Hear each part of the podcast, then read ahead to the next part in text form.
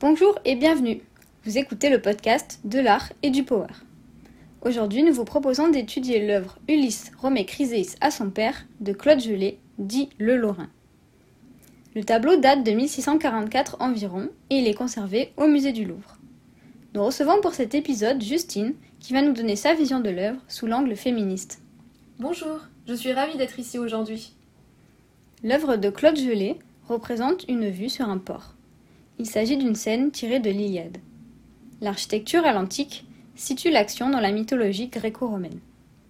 Les bâtiments, avec l'enchaînement de colonnes, viennent creuser l'espace et forment la perspective. Des bateaux vont et viennent chargés de marchandises. Au premier plan, on peut apercevoir des bœufs qui descendent d'une barque sur un ponton. Une foule s'active pour débarquer les victuailles. Des hommes discutent en groupe, portent des ballots, tirent des cordes. Mais tu as remarqué, Camille, il n'y a pas de femme. Pourtant, le titre fait mention d'au moins une, Chryséis. Effectivement, on ne voit ni Chryséis, ni même Ulysse. Mais dis-nous, Justine, qui était cette fameuse Chryséis? Dans l'Iliade, elle est capturée par Achille durant la guerre de Troie, puis remise à Agamemnon, qui en fait sa concubine. Son père la réclame et demande à Apollon de le venger. Le dieu envoie une épidémie sur le camp des Grecs et Agamemnon décide de la rendre à son père. Il l'envoie sur un bateau dirigé par Ulysse en échange d'une autre femme, Briséis.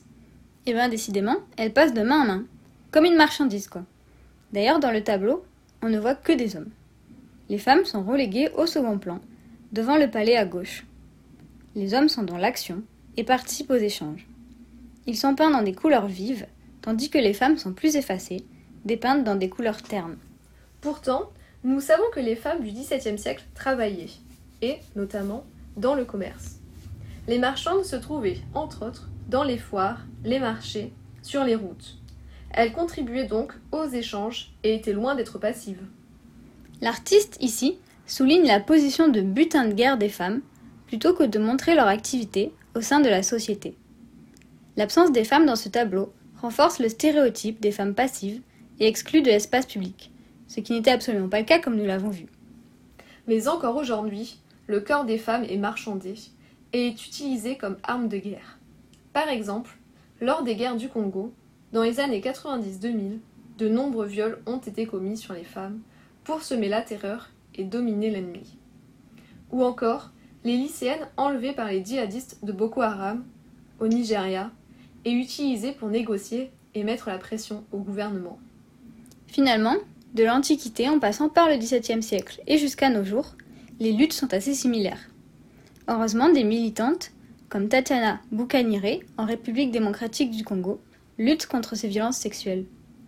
Merci d'avoir écouté cet épisode consacré à l'œuvre de Claude Gelée, et nous vous attendons pour votre prochaine visite au musée du Louvre.